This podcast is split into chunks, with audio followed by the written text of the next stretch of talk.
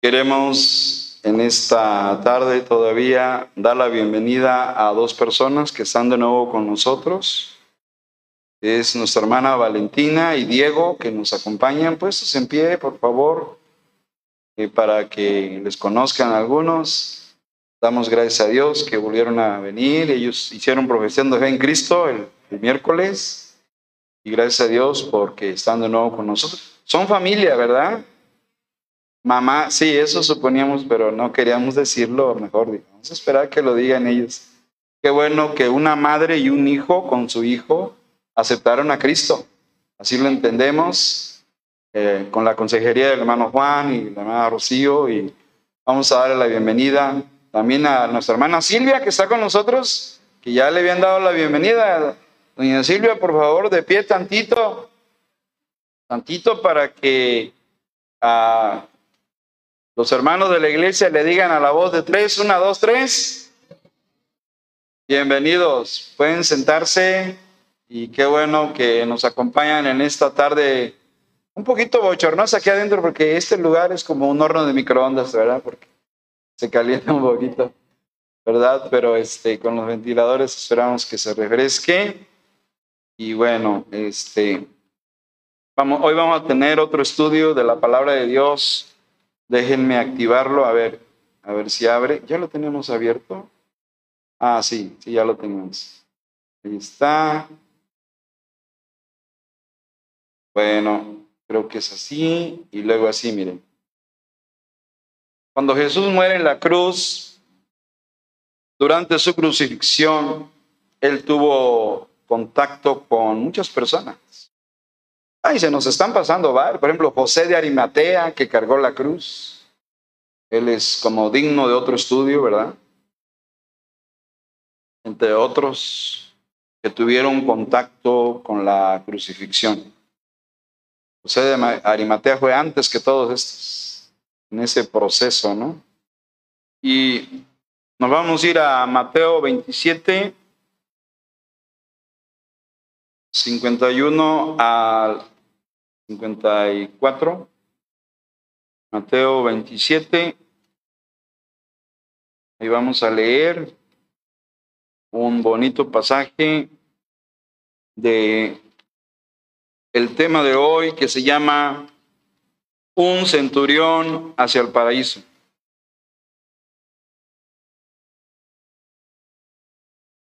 Mateo 27, 51 al 54. Ahí vamos a leer. Y de esa manera, pues,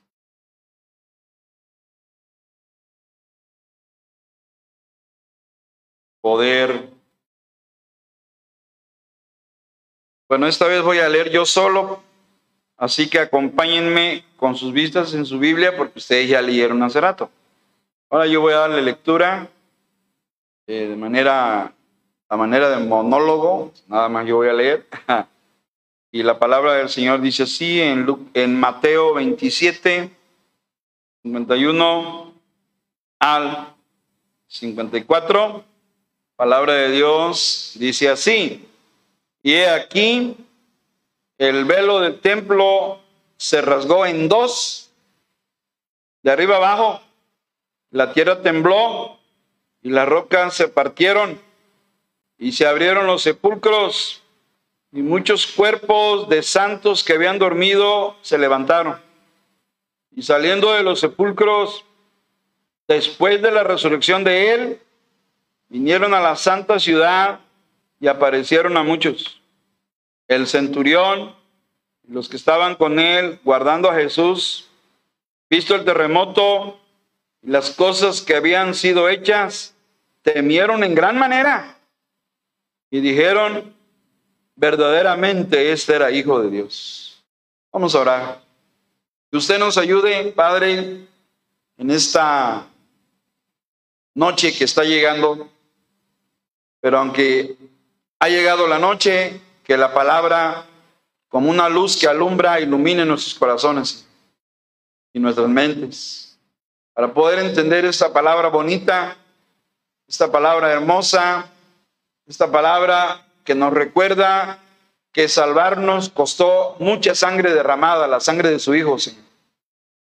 Y en esta hora pedimos su bendición para que prepare nuestros corazones para aprender cómo sufrió el Señor Jesucristo y valorar su obra, apreciar su obra, entender el significado infinito que costó nuestra salvación, Señor. Así que te damos gracias, pedimos tu bendición para estudiar esta palabra tuya, que puedas aumentar nuestra fe, nuestra confianza en ti, Señor, y que podamos cada día ser mejores cristianos. Bendícenos, dirígenos, unge mis labios, Señor, en el nombre de Jesús.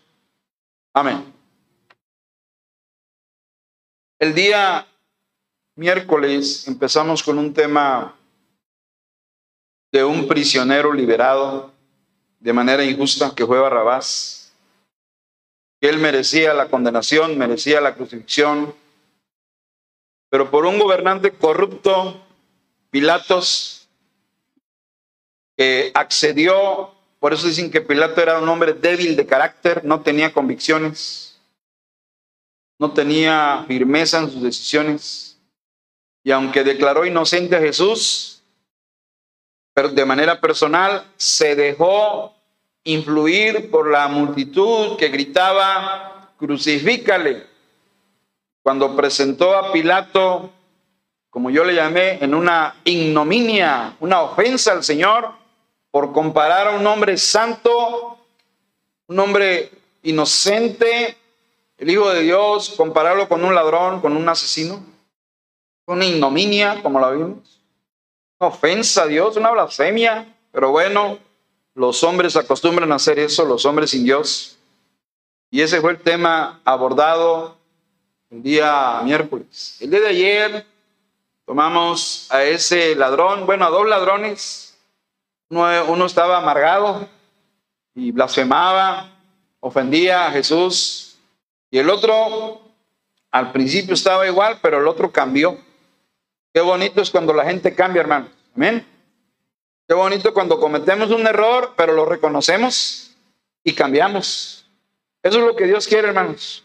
Tú te puedes equivocar, pero no te puedes seguir equivocando. Puedes cometer un error, pero lo puedes reconocer y cambiar de actitud ante los ojos de Dios. Y el ladrón al principio también estaba ahí ah, insultando al Señor, pero algo cambió su corazón y un letrero arriba de la cabeza de Cristo que decía, este es Jesús de Nazaret, rey de los judíos. Y ahí reflexionó. Ese, esa tabla con letras en tres idiomas, no se lo olvide. Griego, latín y hebreo. Dios le estaba hablando al mundo con ese letrero, hermano. Es lo que estaba haciendo Dios. Cuando dice que estaba en griego, Dios le estaba hablando a los filósofos, a los que se creen muy sabios. Dios estaba mandando un mensaje de salvación a los que creen que por sus conocimientos pueden ser salvos. No hay manera que sean los, la sabiduría humana. Cuando dice latín, estaba Dios hablando a los soldados, a la milicia, al gobierno político, a los políticos. Latín era el, imperio romano, la política. Cuando dice hebreo, Dios le estaba hablando a los religiosos, hermano. Toda la gente que confía en su religión, diciéndole, no es la religión que salva, no es el poder político que salva, no es la filosofía griega ni la sabiduría humana, es Cristo el que salva. Hay que entender el mensaje del letrero. Tres idiomas, porque Dios le está hablando a toda la humanidad. Y hoy vamos a ver un hombre, un soldado, hermano, romano, llamado el centurión. ¿Y quiénes eran los centuriones? Según la Biblia. De acuerdo al chat GPT, dice que eran oficiales militares que pertenecían al ejército romano y ocupaban un rango de mando en la estructura jerárquica, es decir, en las jerarquías militares de Roma.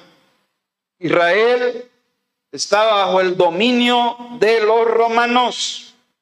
Por lo tanto, en las calles, en sus caballos, andaban estos vigilando con su equipo de soldados romanos, centuriones romanos, tenían presencia común en las calles de Jerusalén, en todo el territorio de Israel.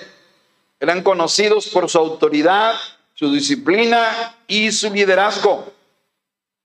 Se le llamaba centurión porque viene de la palabra centuria. Centuria quiere decir un conjunto de 100. Eso quiere decir centuria. Así que una centuria de años es un siglo, 100 años. Una centuria de soldados eran 100 soldados. Entonces, la centuria era la unidad básica del ejército romano. O sea, si Roma tenía 10 millones de soldados, los organizaba de 100 en 100. ¿De acuerdo? Y, en cada 100 soldados, Roma ponía un centurión, un jefe, un comandante. Era un comandante de 100 soldados. Por eso era centurión, porque la centuria era la unidad militar de 100 soldados aproximadamente. Así que los centuriones eran seleccionados, elegidos en base a su experiencia, sus habilidades de liderazgo y su valentía. Así se escogían los centuriones. Experiencia, liderazgo y valentía. En la Biblia, los centuriones romanos son mencionados en varios pasajes del Nuevo Testamento. Por ejemplo, en este Evangelio de Mateo se hace mención de un centurión que pidió la ayuda de Jesús. Él era un romano. Ese es otro centurión, no es el de, no es este, era otro. Pidió sanidad para un siervo que estaba enfermo. Y Jesucristo sanó a su, siervo, a su empleado que tenía en su casa de este centurión, a la distancia. Eso lo dice Mateo 8. No lo busquen ahorita. Estoy mencionando que en la Biblia los centuriones se ven como personas de fe, como personas fueron sensibles al mensaje del Evangelio, a la muerte de Cristo como este, y personas de buenas obras ayunaban. Acuérdense de Cornelio, el centurión, allá en Hechos capítulo 10, otro centurión de, no se dice, aquí enseñado que la gente no es buena, hermanos. La Biblia dice que todos somos pecadores, que no hay justo ni a un uno. No hay quien busque a Dios, no hay quien entienda. Todos se desviaron, dice Romanos 3. Las personas son nobles, no buenas, porque para buenos solamente Dios es bueno. Eso, es lo que yo he aprendido en la Biblia, hermanos. No diga, ay, qué fulanita muy buena. No, está aquí, está usando mal la Biblia. Diga, es noble, tiene noble sentimiento. Y el centurión Cornelio, otro centurión mencionado, de Hechos 10, era una persona que ayunaba, ayudaba a los pobres, daba ofrendas al templo, será religioso, hasta que Dios mandó a Pedro y se convirtió a Cristo también. Así que los centuriones aparecen como personas sensibles a Dios, de, de ver tantas muertes en las guerras, de ver tanto sufrimiento, creo que eso los quebrantó y los hizo personas dóciles al Evangelio. Así que esta tarde noche vamos a ver la historia bíblica de un centurión que va al paraíso igual. Él oyó, él oyó cuando Jesús le dijo al ladrón, de cierto te digo que hoy estarás conmigo en el paraíso. Y él oyó esas palabras. Porque él estaba frente a la cruz, así enfrentito de Cristo y oyó cuando Jesús le dice al ladrón, hoy vas a estar conmigo en el paraíso. Así que esta es otra de las personas que nos vamos a encontrar en el cielo. Para ello hay que ver esta porción. Está aquí en Marcos 15, 39. Búsquenme, por favor, Marcos 15, 39. ¿Alguien? y el centurión estaba frente a él, viendo que después de clamar había expirado así. Verdaderamente este hombre hijo de Dios. Ahí está. Le estoy diciendo que el centurión, ese comandante romano, ese militar, estaba frente a la cruz de Cristo. Así enfrentito tenía el Señor ahí. De cerquita allí le oyó hablar, Padre, perdónalos. Padre, en tus manos encomiendo mi espíritu. Tengo sed, consumado es. Hijo, he ahí tu madre, madre, he ahí tu hijo. Todas las palabras que Cristo dijo en la cruz, lo que se llaman las siete palabras, pero para mí es un error. Creo que son como 51, 52 palabras, no fueron siete palabras. Padre, perdónalos porque no saben lo que hacen. Ya empezar ahí tenemos ocho palabras, ya no son siete, hermanos. Y si le suma tengo sed, consumado es, son cincuenta y tantas palabras. Son frases o expresiones. Si respetamos la gramática española, es el idioma que hablamos, no son palabras, son frases o expresiones. Hasta se llaman locuciones también. Pero son cincuenta y tantas palabras que dijo Jesús. Y este soldado, este centurión oyó el evangelio directo de, de Jesús.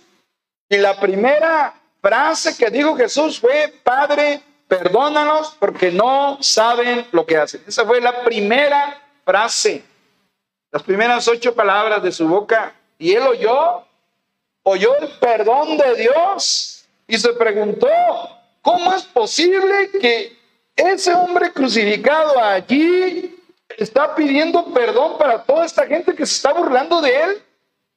Mire cómo le dejaron la espalda y el rostro, lo dejaron muy malherido, muy golpeado. ¿No es posible? Así que vemos que le impactó la predicación de Jesucristo a través de cincuenta y tantas palabras mediante siete frases. Tocó su corazón.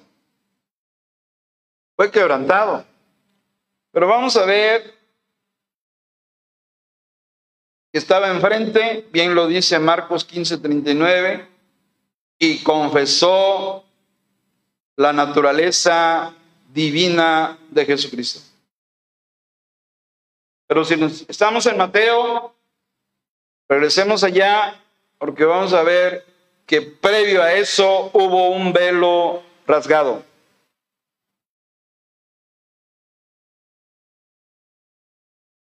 El velo rasgado.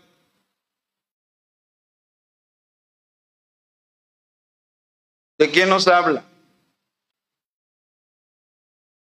Versículo 51, hermanos. Mateo 27, 51, lo tiene. Dice, y he aquí el velo del templo. Yo me tengo que detener ahí porque usted velo va a suponer aquí en México, pues es algo que las mujeres religiosas se usan para cubrir su rostro, ¿no es cierto? De ese velo no está hablando hablando de una cortina gruesa de piel de, de, de, decía la Biblia, libro del Deuteronomio Levítico, y era gruesa. Y a ver, imagine que el templo lo dividimos en dos partes. Vamos a poner que aquí ponemos una cortina que dividía el templo de Salomón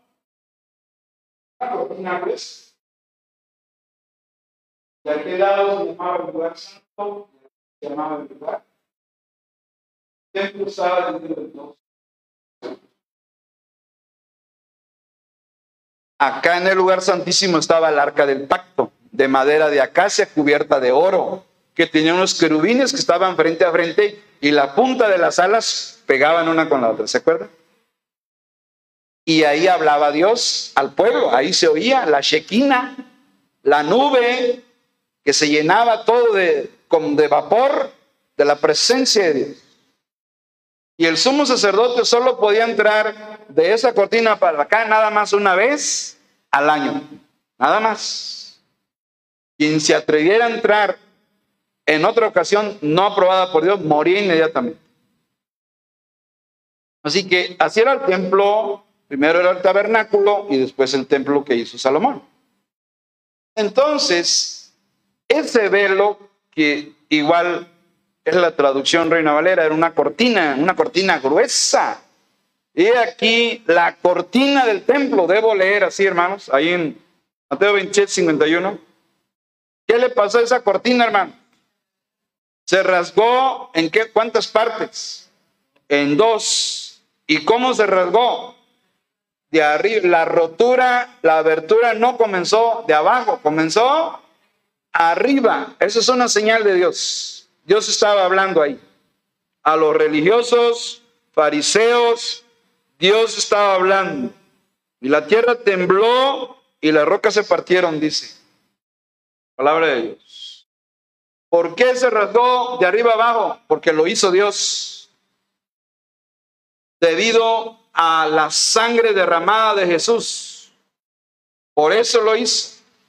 La sangre derramada de Jesús abrió un camino nuevo para llegar a Dios. Ya no necesitamos un sacerdote que le hable a Dios por nosotros, ya no. Cualquier persona que tiene a Cristo en su corazón puede orar a Dios y puede hablar con Dios. Y no necesitamos un intermediario humano. Cualquier persona que ha recibido a Cristo y se ha arrepentido de corazón tiene acceso a la presencia del Dios Todopoderoso. Esa es la enseñanza, hermano. Ya no tenemos que ir a, un lugar religioso para que alguien le pida a Dios por nosotros. Ya no, hermanos. Dios abrió ese camino nuevo y vivo. Alguien, por favor, Hebreos 9.3, por favor. Hebreos 9.3, ¿qué dice? ¿Alguien? Tras el segundo velo estaba la parte del tabernáculo llamado el lugar santísimo. Así es. 9.3, tras el segundo velo estaba la parte del tabernáculo llamada el lugar santísimo, allá en el templo de Jerusalén. Es decir, que esa cortina separaba el lugar santo y el del lugar santísimo. Y cuando se rompió, se abrió, se desgarró la cortina gruesa de piel de tejones, cuando se rompió de manera sobrenatural, de arriba hacia abajo, significó que el camino a la presencia de Dios quedó abierto a toda persona que confía en Jesucristo. Esa es la enseñanza espiritual. Ya no necesitamos mediadores humanos. Conviértete a Cristo, acepta a Cristo y tú puedes hablar con Dios y Dios te va a escuchar. Ese velo o cortina también simboliza el cuerpo humano de Jesús. ¿Qué le pasó a Jesús en la cruz? Fue que rasgado, herido por nuestras rebeliones, molido por nuestros pecados. Así como Dios rompió, desgarró la cortina de arriba abajo, la vida de Jesús, la humanidad de Jesús fue desgarrada por los golpes de los romanos, los latigazos por nuestros pecados. Es la humanidad, es el símbolo de la humanidad de Jesucristo. Eso significa. Eso quiere decir que ahora tenemos una, un nuevo acceso a la presencia de Dios. Tenemos un sumo sacerdote y no hay otro, nomás tenemos uno, se llama Cristo Jesús. Sumo sacerdote, según Melquisedec. La iglesia tiene ahora ese maravilloso mediador divino y sobrenatural. No tenemos mediadores humanos, no los tenemos. Solo hay uno que tiene poder y autoridad, que es el Señor Jesucristo. También el hecho de que esa cortina fuera rasgada de arriba hacia abajo muestra que ningún hombre podía hacerlo porque nadie podía entrar al lugar santísimo, porque moría inmediatamente. Solamente Dios pudo hacer. Así que el velo rasgado es un mensaje a Israel religioso, a la gente religiosa, que cree que hay que poner la fe en la religión o en los hombres, cuando la Biblia dice no es la religión, no lo son los hombres, la respuesta es Jesucristo. Ese es el mensaje que hay que entender del velo rasgado, hermanos. Pero también surgió algo maravilloso. Los santos resucitados. A ver, alguien, versículo 52. muchos cuerpos de santos que habían dormido se levantaron. Y dice el 53, todos, y saliendo de los sepulcros, después de la resurrección de él, vinieron a la santa ciudad y aparecieron. Bien, solo Mateo es el único que menciona estos resucitados. Es el único. Los evangelistas, me, refiero a Mateo, Marcos, Lucas, Juan, cada quien tiene su versión de los hechos, obvio, obvio. Por ejemplo, Lucas es el único que ayer nos habló de la plática entre Jesús y el ladrón, ¿se acuerdan? Es el único. Los demás no mencionan, eh, de cierto, te digo que hoy estarás conmigo en el paraíso, nada más Lucas. Bueno, ahora Mateo es el único que menciona de estos resucitados. ¿Por qué razón? A ver, hay que entender lo siguiente. ¿Hubo resurrecciones? Sí. ¿Con, después de la resurrección de Cristo? Sí. Y me encanta que Mateo lo aclara. Fíjense bien. Versículo 53. Y saliendo de, los sepulcros, ¿cuándo, hermanos? ¿Cuándo? Después de la resurrección de él. O sea, ¿quién es primicias de la resurrección? Bien dicho. Primera Corintios 15, primicias, que era una primicia allá en los campos de Israel. Los primeros frutos. Lo hemos dicho por años. Cuando llegaba el tiempo de las cosechas, lo primero que se cosechaba, los primeros granos de trigo, primeras mazorcas de lote, los primeros frutos, los primeros higos, las primeras frutas, eso se llama primicia. Y Cristo es las primicias el primero que resucitó con un cuerpo glorificado. Así que qué bueno que Mateo lo aclara. Y saliendo de los sepulcros, después de la resurrección de él, vinieron a la santa ciudad y aparecieron a muchos. Pero dice el verso 53, después de la resurrección de él. Algunos han interpretado que estos resucitaron y después volvieron a morir y ya sus almas fueron al cielo y van a esperar la resurrección global, la que va a ser universal. No se aclara y nada más, dice que resucitaron. Pero esto es una maravillosa promesa. Nada se dice sobre el nombre de estas personas que resucitaron. Eh, recibieron cuerpos glorificados, sin duda. Algún un pastor comenta que a lo mejor se fueron al cielo. La Biblia no lo dice, yo no puedo decir lo que la Biblia no dice. Solamente yo veo que resucitaron y ya. No se ve otra cosa. Y es que, hermanos, hay dos cosas que debemos entender. Una cosa es resurrección y otra cosa es resucitación. Las dos cosas se parecen, pero no es lo mismo. De hecho, existe resucitación cardiopulmonar, ¿no es cierto? Lázaro pasó por la resucitación. Igual el hijo de la viuda y la niña también. Los tres resucitaron. Jesús resucitó, le dio resucitación a tres en los evangelios.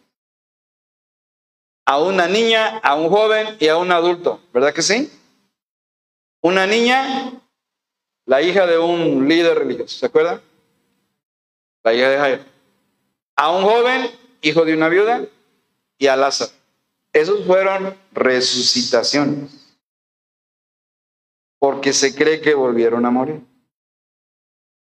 No se, no se, ya no se ven en los evangelios, ya no se mencionan. Fueron, pasaron por la resucitación.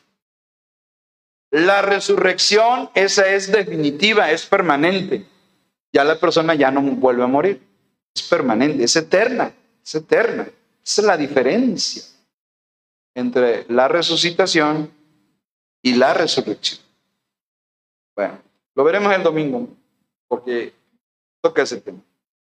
Pero bueno, las tumbas se abrieron sencillamente porque Cristo venció a la muerte, hermanos. Venció al que tenía el imperio de la muerte. A ver, Hebreos 2, 14 y 15. ¿Alguien? Hebreos 2, 14 y 15. Hebreos 2, un texto muy bello ahí en 2, 14. Ah.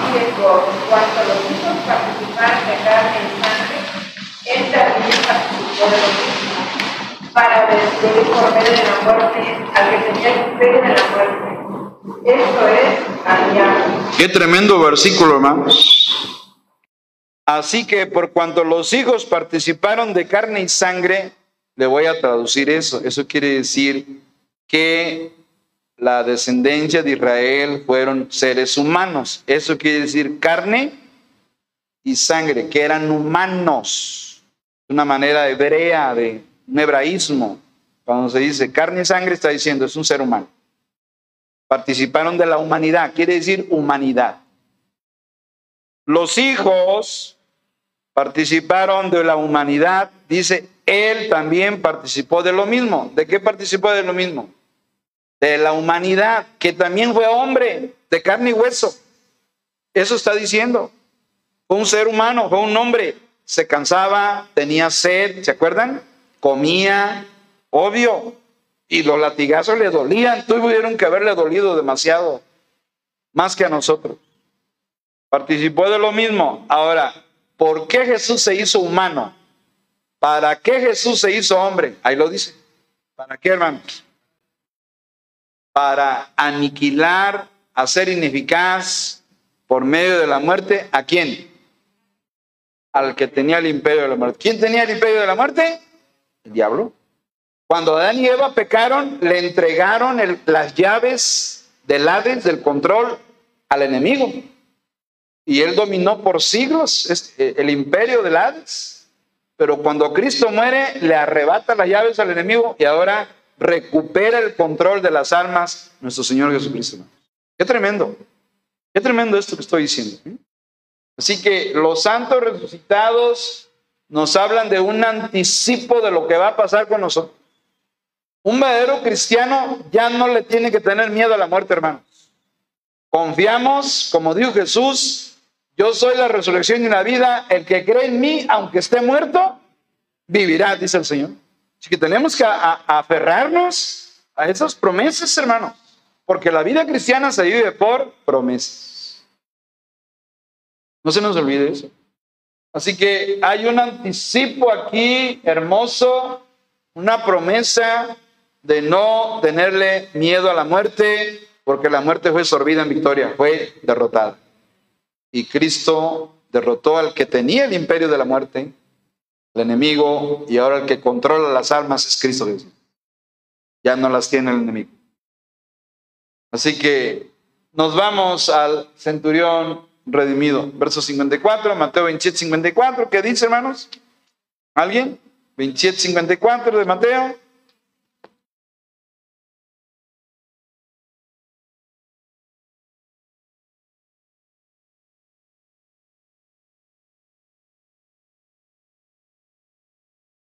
Muy bien, Mateo 27, 54. El centurión era el líder, era un grupo de soldados. Porque dice el centurión y los que estaban, ¿qué? Con él. ¿Y qué estaban haciendo ese soldado? ¿Qué estaba haciendo ese soldado? A ver, déjame ponerlo. Este soldado, ¿qué estaba haciendo allí? Pues era el encargado de la vigilancia, era un vigilante. Era uno que tenía que cuidar ahí que se llevara a cabo la crucifixión. Porque dice, guardando a a Jesús. Visto el terremoto, hubo un terremoto en ese momento que murió Cristo, a las 3 de la tarde de ese día de la Pascua, siguiendo a la Pascua, y las cosas que habían sido hechas, y aquí nos habla en plural, dice que temieron en gran manera y dijeron, verdaderamente este era Hijo de Dios. Pero ¿qué nos dice Marcos 15:39. Vámonos allá. Marcos 15:39. Allá habla en singular. Mateo habla en plural. Marcos habla en singular. ¿Y qué nos dice Marcos 15:39, hermanos? ¿Alguien? Y el centurión que estaba frente a él, viendo que después de clamar había expirado, así dijo, verdaderamente este hombre era hijo de Dios. ¿Ven? Verdaderamente este hombre es el Hijo de Dios. Interesante que un soldado reconoce las verdades del Evangelio. Mientras Jesucristo sufría en la cruz, un centurión, un soldado romano marcó la diferencia, pronunciando una de las más hermosas frases del Nuevo Testamento. ¿Cuál es la frase? Todos verdaderamente. Así es. Siete palabras. Verdaderamente este hombre era hijo de, de Dios. Siete, estas son siete palabras. Estas sí son siete palabras.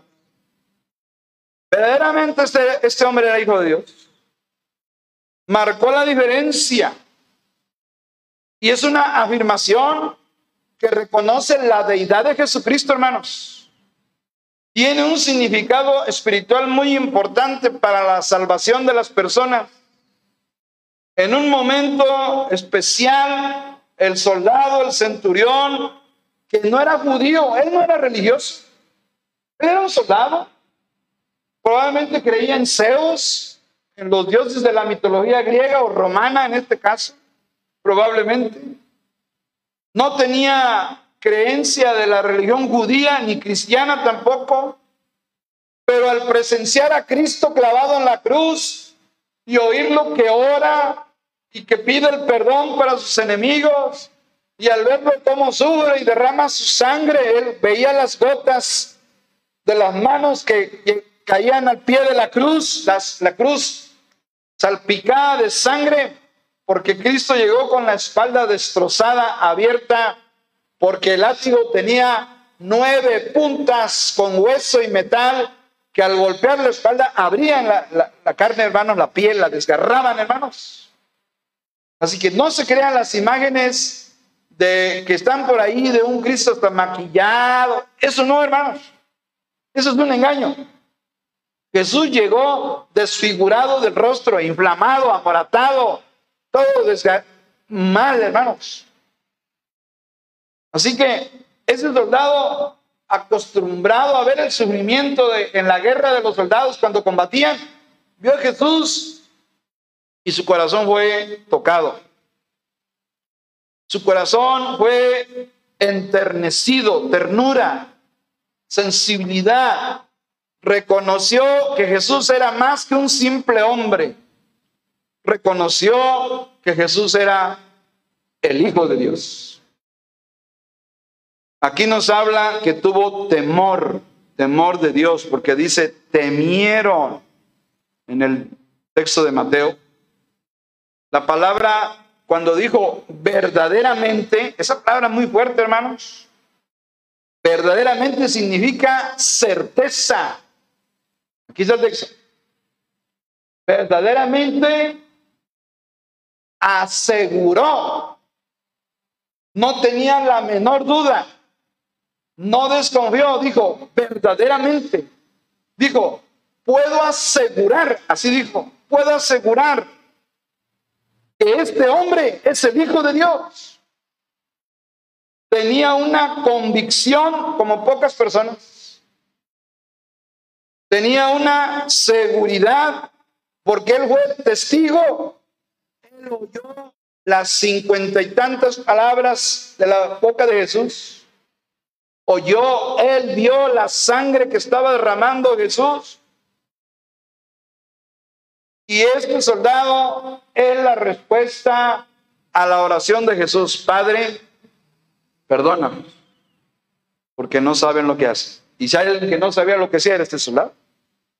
Él era un soldado, él nomás recibió que órdenes, Pilato nomás le dijo, hey, centurión, venga, lléveme a ese hombre, crucifica. Él recibió órdenes. Él no sabía lo que iba a hacer. Él era un soldado, estaba sujeto a algo. Y si se rebelaba, lo mataban a él, lo ejecutaban a él. Así que él recibió órdenes. Pero qué cambio tan dramático, qué cambio tan tremendo de llegar muy así, a ver, hey, amárrenlo ahí, pero, sí, ya, muy, pero cuando lo oyó hablar a Jesús, Jesús predicó el Evangelio con las 51 palabras, cuéntenmelas por favor después, ayúdenme. Parece que conté 51, puede ser que 52. Le predicó a todos, Padre, perdónalos. Mujer, he ahí tu hijo. Tengo sed, fue la quinta frase. La última fue, Padre, en tus manos encomiendo mi espíritu. La sexta fue cuando él dijo, consumado es. Las, todas las expresiones. Jesús estaba hablando del plan de Dios en esas expresiones. Así que a este hombre lo impactó. Y cuando vio el letrero, porque dice Marcos, Marcos dice que estaba frente a frente. A ver, vamos de nuevo.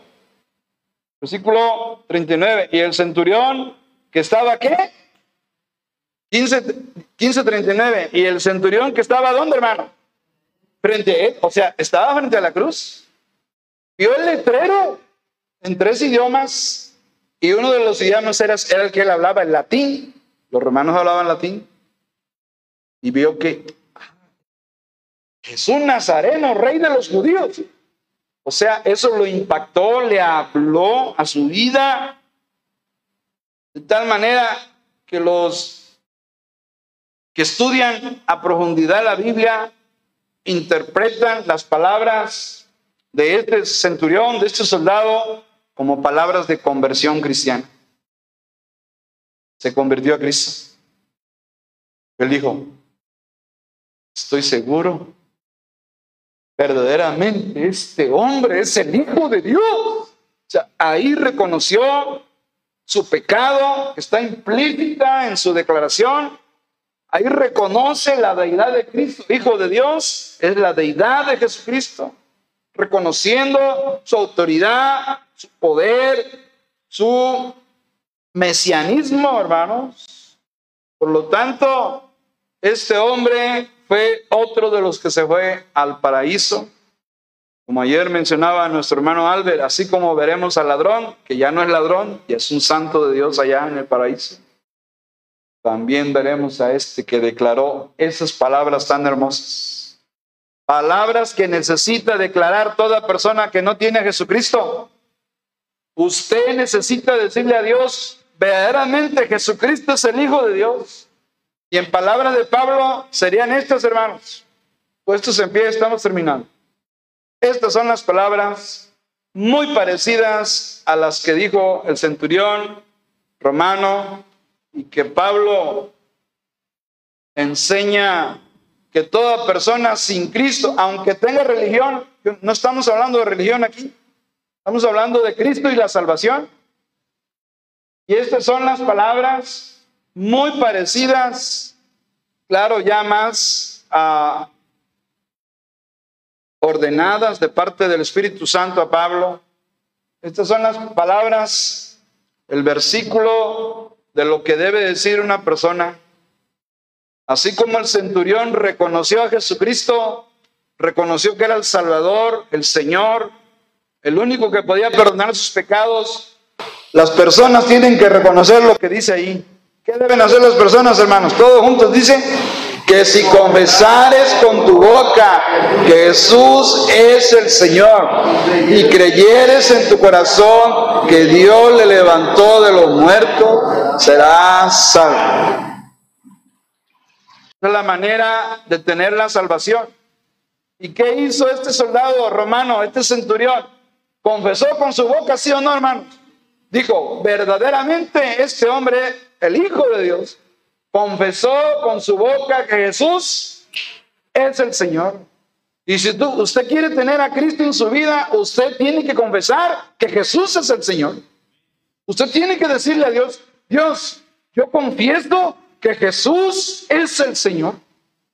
reconocer su autoridad, Jesús es el Señor, pero no solo decirlo de dientes para afuera, porque dice que si confesares con tu boca, también hay que creerlo, ¿dónde hermanos? Aquí mire, corazón, son dos cosas, en la boca y en el corazón, son dos cosas. Número uno, confesar con la boca que Jesús es el Señor. Eso hizo el centurión. Lo dijo, pero no solo lo dijo de dientitos para afuera, también que lo creyó, se convirtió a Cristo. Número dos, y creyeres que en tu corazón. Creyó que Jesús era el único, el Hijo de Dios. Creyó en su corazón que Dios lo, lo iba a resucitar, lo levantó lo muertos. Es la, es la fórmula para la salvación, hermanos. Creer, confesar con la boca la autoridad de Cristo, porque decir que Jesús es el Señor, estamos diciendo que Él es Rey de Reyes, Señor de Señores. Su autoridad suprema universal. Eso es reconocer con la boca que Jesús es el Señor. Y número dos, y creer en... Sí, la fe no es del cerebro, no es mental, la fe es algo del corazón, hermanos. Creer creyeres en tu corazón que Dios lo resucitó, porque al tercer día, lo vamos a ver el domingo, Jesús venció la muerte. Para, por medio de la muerte, quitarle el poder al enemigo, ¿se acuerda? Destruir al que tenía el imperio de la muerte, el imperio de las almas. Y dice que si confesamos con la boca que Jesús es el Señor y creemos en el corazón que Dios lo resucitó, lo levantó de los muertos, ¿qué va a suceder? ¿Cuál va a ser el resultado, hermanos? Será salvo. No necesito muchos versículos para hablar de Cristo. Con, esto, con este versículo podemos evangelizar. Dígale a la persona, mi amigo, todos somos pecadores, lo dice Romanos 3:23. Y Cristo murió por nosotros. ¿Y sabes qué? Tienes que confesar con tu boca que Jesús es el Señor. Que Jesús, es, déjeme decirlo así, es jefe de jefes, por eso es el Señor. Supremo gobernante universal, ese es el Señor, el señorío de Jesucristo. De eso está hablando. Y hay que creer aquí adentro, hermano. Señora, aquí. Decir, Jesús es el Señor y creerlo. Lo digo y lo creo. Amén, hermanos. Lo digo y lo creo. ¿Y qué creo? Que Dios lo resucitó. Y si hacemos eso, la persona puede llegar a ser qué? Salva. Tener la vida eterna. Ojalá los que están aquí en esta tarde tomen esa decisión. Ojalá les invitamos a todos a hacer eso que dice la Biblia. Confesarlo con la boca y creerlo en nuestro corazón. Amén, hermanos. Vamos a orar. Terminamos aquí. Señor, te damos las gracias en este momento. Y Padre, pues hay personas que nos preocupan, que aún no tienen a Cristo. Gracias a los que ya lo hemos aceptado. Gracias a los que como Cornelio hemos confesado que Jesús es el Señor. Que verdaderamente Jesús es el Hijo de Dios. Y también hemos creído que tú le levantaste de los muertos, que Él resucitó. Jesús está vivo a la diestra del Padre. Así que te alabamos en esta noche, Padre Santo, Señor Jesús. Y ahora te pido que hables a las personas en esta noche habla sus vidas, diles que ellos pueden ser salvos por medio de Jesucristo. Diles que les amas, pero antes diles que somos pecadores y que el pecado nos, puede, nos puede llevar a la condenación a menos que nos arrepintamos. Así que habla las vidas de las personas por medio del Espíritu Santo y que no tarden en, confesar a Jesús como Señor y Salvador y que no tarden en creer en sus corazones que tú lo resucitaste y solo así tendrán vida eterna. Damos gracias en el nombre de Jesús. Amén. Dios les bendiga, hermanos.